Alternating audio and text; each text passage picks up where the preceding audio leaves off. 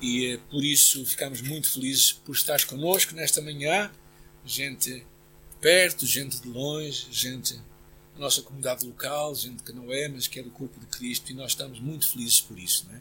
Hoje nós vamos continuar a nossa mensagem da semana passada no livro de Efésios, porque, porque foi algo que Deus falou muito à minha vida. Por isso, antes de avançar, vamos, vamos ter um tempo em que vamos ler a passagem que vamos hoje estudar e encontra-se no livro de Efésios, capítulo 1, está aí também no, no, texto, no capítulo 1, no versículo 15 até ao versículo 23. Ouvi falar da vossa fé no Senhor Jesus e do vosso amor para com todos os santos. Por isso, não me canso de dar graças a Deus a vosso respeito e de vos lembrar nas minhas orações. Peço a Deus, Pai do nosso Senhor Jesus Cristo, e digno de todo louvor, vos o espírito de sabedoria e revelação para melhor o conhecerem. Que Ele ilumine o vosso entendimento para poderem descobrir a grande esperança que o seu chamamento nos traz, a riqueza maravilhosa da herança que destinou aos seus escolhidos e o poder extraordinário que Ele nos dá a nós os crentes.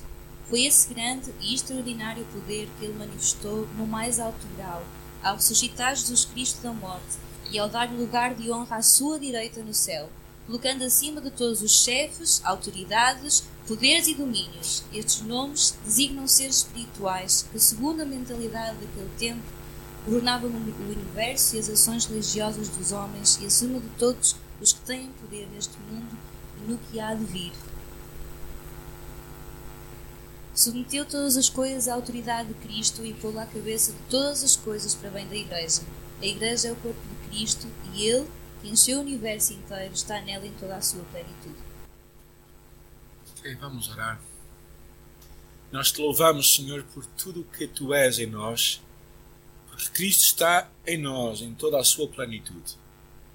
Este é um pensamento incrível e nós te louvamos por isso. Fala o nosso coração, pelo teu Espírito, que a tua palavra seja viva para nós e nós o pedimos por causa de Jesus, nosso Salvador.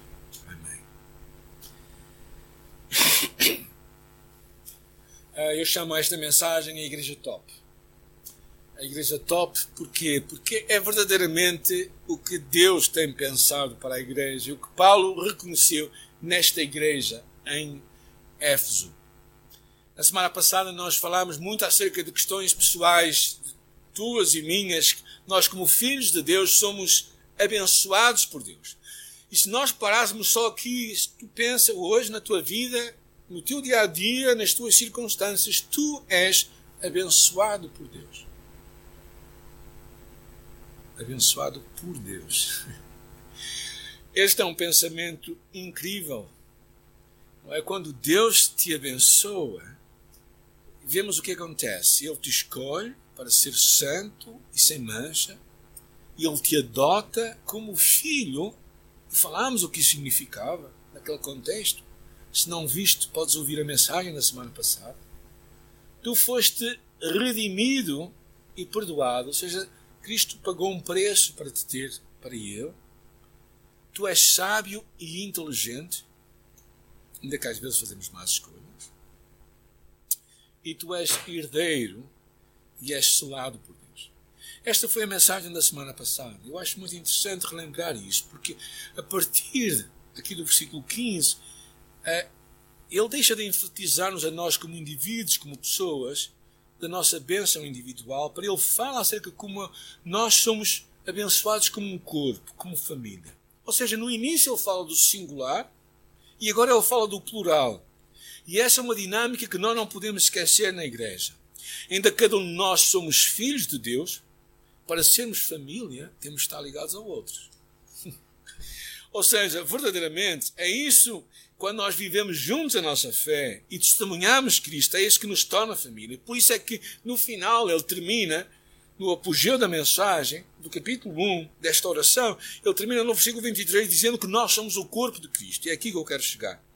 E este é um valor importante numa sociedade muito individualizada, a qual a palavra nós vai perdendo o seu impacto e cada pessoa pensa em si certamente nesta altura em que todos nós sofremos perdas, é importante nós não esquecermos os outros que estão à nossa volta.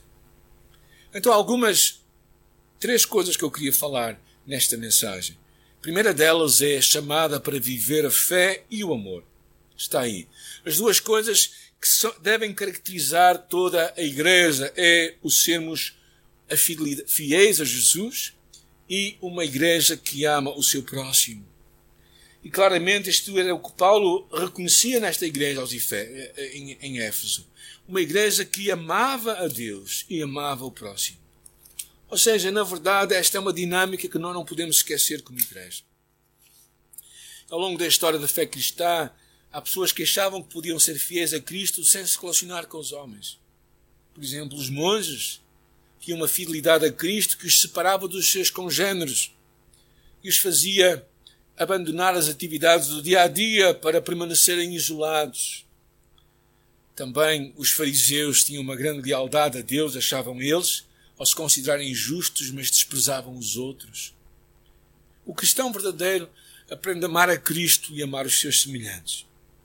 Mas a Cristo, o cristão verdadeiro sabe que não pode mostrar o seu amor a Cristo de outra maneira a não ser quando ama também os seus semelhantes.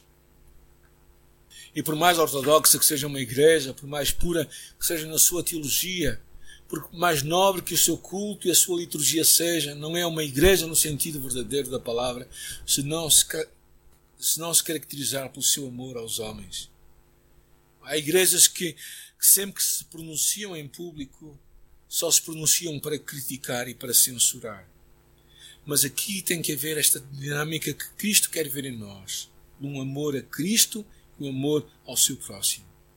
Na nossa igreja, no caminho, temos dois valores que eu cito aqui nos cinco. Um deles é termos uma fé verdadeira, uma fé autêntica. Acreditamos que a autenticidade é a única forma de vermos que vemos para construir relações verdadeiras e confiáveis com os outros e com Deus. A importância de sermos pessoas que têm uma fé que nos aproxima dos outros e também que depois nos faz estar envolvidos na nossa comunidade. Por isso é que nós não podemos fechar o nosso coração para a comunidade onde nós estamos inseridos e precisamos de amá-la, de nos relacionarmos com ela, de estarmos ao seu lado nestes tempos também difíceis. E por isso temos que ter uma, como alguém disse, temos que ter uma religião suficiente. Um homem, perdão, um homem disse assim: temos religião suficiente para nos odiarmos, mas não temos a suficiente para amar aos outros. Isto é isto é verdadeiramente dramático. A fé em Deus e o amor desses crentes aos outros era um incentivo para Paulo orar pelo seu crescimento espiritual. E por isso podemos chamar isto uma espiritualidade encarnada, uma espiritualidade que nos leva a viver uma vida transformada. A segunda parte que eu queria falar convosco além destas marcas importantes de sermos uma igreja que ama Deus e que ama o próximo, é o tipo de oração que nós temos. E claro, nesta altura em que todos nós sofremos perdas, confusão, dificuldades acrescidas nos relacionamentos, também devido ao Covid-19, quais as orações que são essenciais fazermos no nosso dia a dia? Qual a oração de Paulo aos Efésios? Claro que não estou a falar que nós não devemos orar pelas coisas do dia a dia. Nós fazemos isso. Mas às vezes eu acho que isso fazemos mais naturalmente. Precisamos de resgatar a ideia de orarmos pelas coisas excelentes. E a primeira coisa que Paulo falava aqui, ele dizia, ele orava para que eles conhecessem a Deus. É muito interessante este aqui. Ele diz: Não cesso, diz assim, para que conheçam a Deus para que Deus nos conceda espírito de sabedoria e revelação no pleno conhecimento dele. Ou seja, este conhecimento, esta Sofia que ele já fala no, no versículo 11, esta sabedoria das coisas profundas de Deus, era algo que eles precisavam de entrar cada vez mais. Paulo orava que, que, que o povo pudesse aprofundar mais o conhecimento das verdades eternas. Claro, este é um grande desafio. É? Quando nós passamos por, por dificuldades, queremos soluções rápidas, mas precisamos de valorizar as coisas eternas e não somente aquelas que são temporais. E é interessante esta imagem aqui no pleno conhecimento de Deus. Conhecer a Deus é muito mais do que saber as coisas sobre Deus. É teres um relacionamento com Deus, é teres uma intimidade com Ele. Conhecer a Deus é saber quem Ele é. E certamente este é o maior desafio. Uma amizade que não se estreita durante os anos tende a desvanecer-se. Assim é o nosso relacionamento com Deus. Se tu não cresces no teu conhecimento de Deus, na tua experiência com Deus, na tua confiança em Deus, então tu não estás a avançar na tua caminhada. Aos nossos netos, lá em casa com a minha esposa, uh, o, o, segundo deles, o Didi, gosta de brincar com a Jacinta e, e às vezes faz coisas porque sabe que ela vai segurar nele, por exemplo. Porquê? Porque ela, ela, ele conhece a avó. E quando tu conheces a Deus, sabes quem Deus é, tu podes te atirar, como nós falávamos há pouco, tu podes correr para os seus braços. Segunda coisa, a oração de Paulo é muito interessante. Ele fala de nós conhecermos o propósito de Deus para nós, ou seja, a nossa vocação. E isto fala aqui da esperança da vocação cristã. Numa época caracterizada pelo desespero, jamais foi tão necessário ouvirmos esta mensagem de esperança cristã. E claro, e mais do que um alívio da nossa dor temporária e das dificuldades que nós temos, precisamos de conhecer o que Deus tem para nós. O que é que Deus tem para ti e para mim neste tempo de pandemia? Como é que Deus te pode usar a ti e a mim como discípulo de Jesus, como igreja de Deus, para viver os seus propósitos de Deus? Todos vocês aqui do caminho devem ter recebido na vossa caixa de e-mail um questionário muito breve e eu quero vos encorajar a fazê-lo. E a última pergunta é: que dons ou recursos Deus pode querer que eu use para ajudar os outros? Que oportunidades Deus te está a dar? Então, quando tu ouves o testemunho, por exemplo, do Flávio e Marcelo, e percebes que eles estão a ser usados por Deus ali, no meio daquela confusão toda, mesmo num tempo de recolhimento, eles podem ser usados como testemunho para abençoar outros. Não é? Isso é muito interessante particularmente o episódio de, de, comprar o peixe grande para dividir pelos missionários, não é? Particularmente ouvindo isso do Flávio, não é? Que, que não gostava de peixe.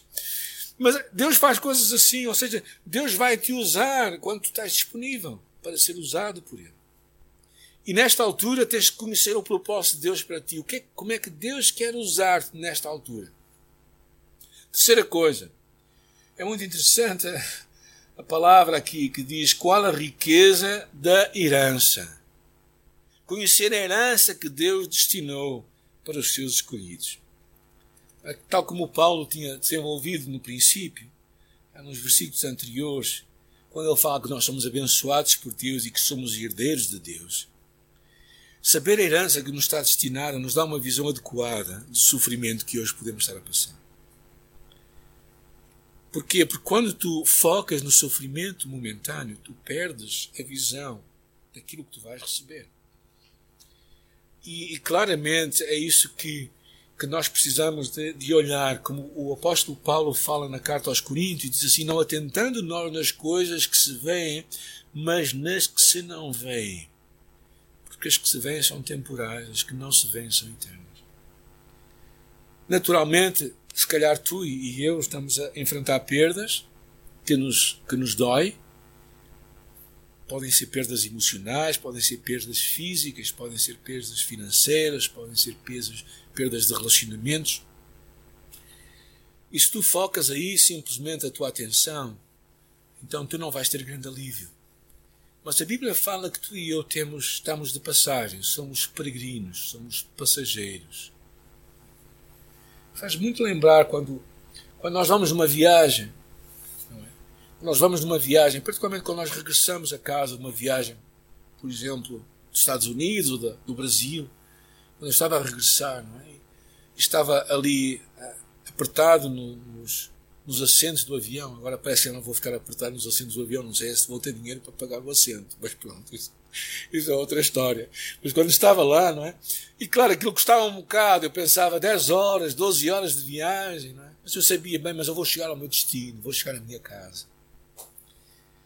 Aí, e claro, quando nós vemos o sofrimento à nossa volta, às vezes nós, nós, os nossos olhos se focam ali. e nós esquecemos que aquilo é simplesmente uma passagem. Conhecer a herança que Deus tem para nós é uma coisa incrível. E a terceira a quarta coisa, muito interessante, é que, e ela aqui estende-se bastante, é conhecer a grandeza do seu poder. O poder, a força, diz a, a, o Ferreira de Almeida diz a força do seu poder, outras versões diz a grandeza do seu poder. É interessante que no Velho Testamento o poder de Deus era frequentemente visto no livramento do Egito, especialmente quando eles atravessaram o Mar Vermelho. Mas aqui está um padrão de, de poder muito maior o poder manifesto na ressurreição. Quando o pecado tinha feito tudo o que estava em seu poder para destruir Cristo, e quando o homem tinha chegado ao limite da sua capacidade humana para eliminá-lo, a ressurreição de Jesus foi a prova de que o poder de Deus é mais forte que o pecado do homem e que o propósito de Deus não pode ser detido por nenhuma ação humana. Num mundo que parece caótico, é bom lembrar que o timoneiro desconhecido, a quem os homens chamam Deus, ainda mantém o controle. E por isso tu e eu podemos nos agarrar a este Deus que está à frente do barco. E aqui Paulo desenvolve bastante, porque ele fala que Jesus está acima de todo o principado e autoridade e poder e senhorio e sobre todo o nome que se nomeia.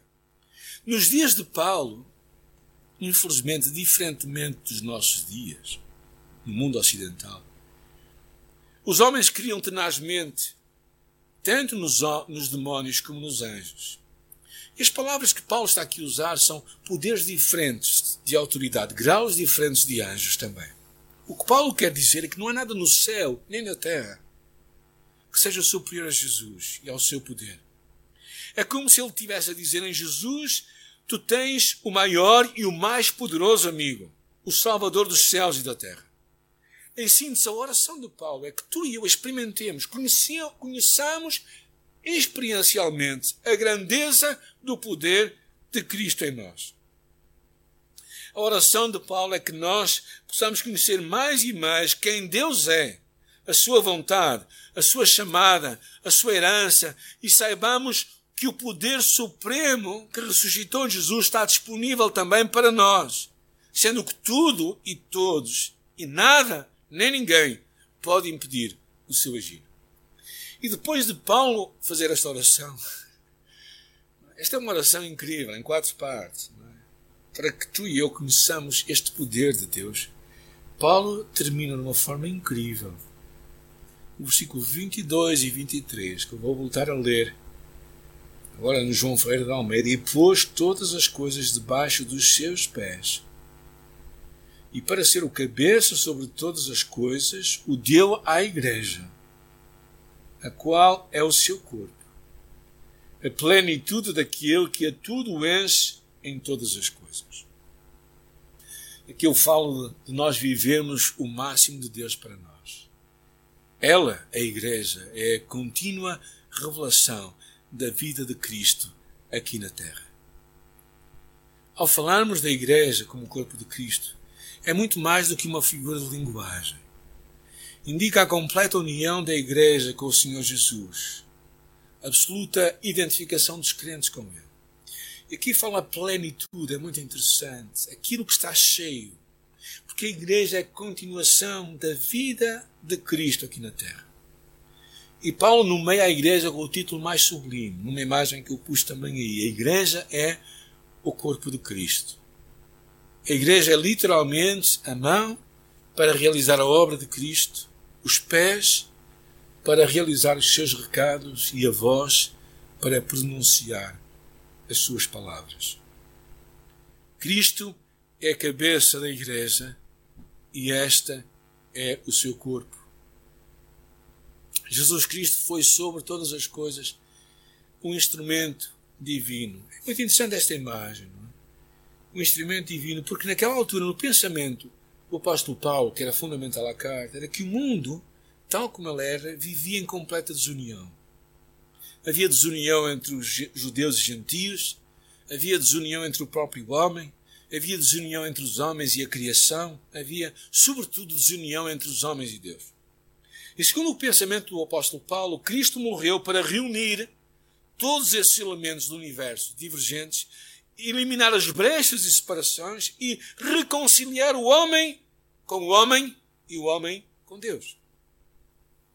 Então Jesus é fundamentalmente um instrumento divino da reconciliação. Cristo morreu para conduzir todas as coisas e todos os homens a uma vida de unidade dentro de uma família que é a Igreja. E isto, por isso é que aparece essa imagem. A Igreja é o corpo de Cristo. Cristo é a cabeça, a Igreja é o corpo. O cérebro e a mente devem possuir um corpo através do qual possam operar. A Igreja é literalmente esta mão, este pés e esta voz.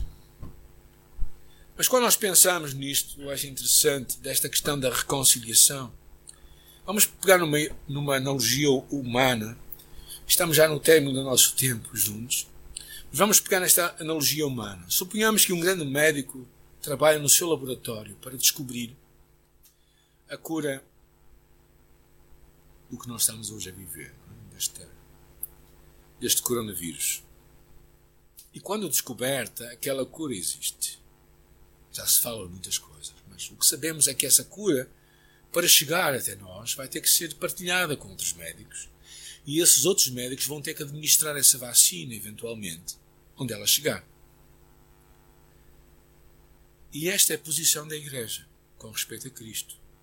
Ou seja, Cristo reconciliou todos os homens com Deus. Mas a igreja, a igreja dá esta mensagem, esta obrigação, esta, esta incumbência de que o plano de Deus esteja nas mãos da igreja para ser administrada no mundo que está perdido. Há uma ilustração antiga, já muito falada, mas que sintetiza verdadeiramente esta, perfeitamente esta verdade é que eu gostaria de terminar com ela. Depois vamos terminar com uma música final. Há uma lenda que conta como Jesus voltou para o céu depois uh, da sua morada aqui terrena. E, e até no céu levava as marcas do seu sofrimento na cruz. Falando com os anjos, Gabriel lhe disse: Esta é uma lenda, volto a dizer, ok? Para não dizerem que eu estou a dizer que está na Bíblia. Uh, Gabriel disse: Mestre, tu deves ter sofrido terrivelmente lá embaixo entre os homens. Sim, é verdade. Mas, disse Gabriel, todos sabem como é que tu os amaste e o que tu fizeste por eles? Jesus disse: Não. Ainda não. Na verdade, só há um grupinho de pessoas lá na Palestina. Bem, o que é que tu fizeste para que todos cheguem a sabê-lo?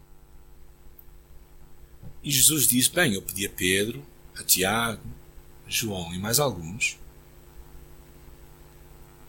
para falarem de mim a outros, e estes falem a outros, e assim sucessivamente, até ao homem mais longínquo que haja na terra. E Gabriel, um pouco cético, porque sabia muito bem de que estofo eram feitos homens, ele disse: Bem, mas será que Pedro, Tiago e João não se vão cansar?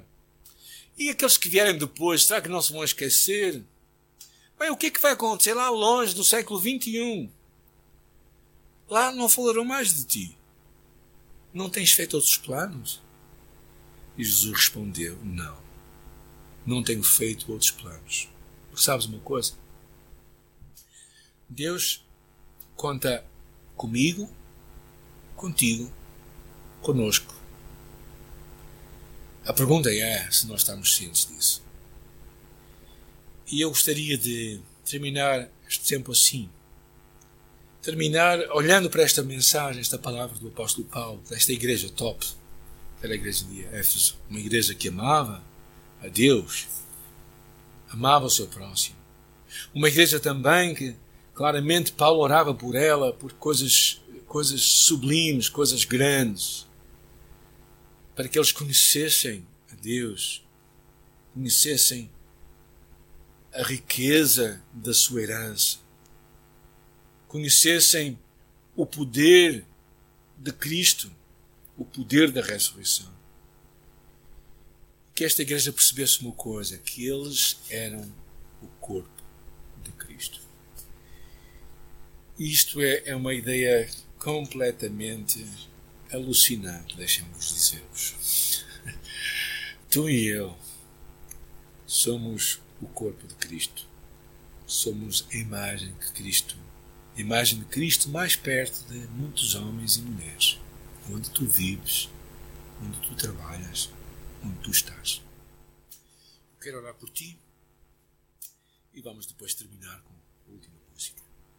Senhor, obrigada por a tua palavra, Senhor, que nos encoraja a lembrar que a Igreja é a plenitude daquilo que é tudo e enche em todas as coisas. Senhor, a Igreja é plenamente um Cristo presente numa sociedade. E por isso, como Igreja, nós somos chamados a viver Cristo numa sociedade sem Jesus. Nós somos chamados a viver este Jesus numa sociedade que não o conhece. Graças por nos chamares a nós, como comunidade de fé, como família de Deus, como Igreja de Cristo, neste lugar.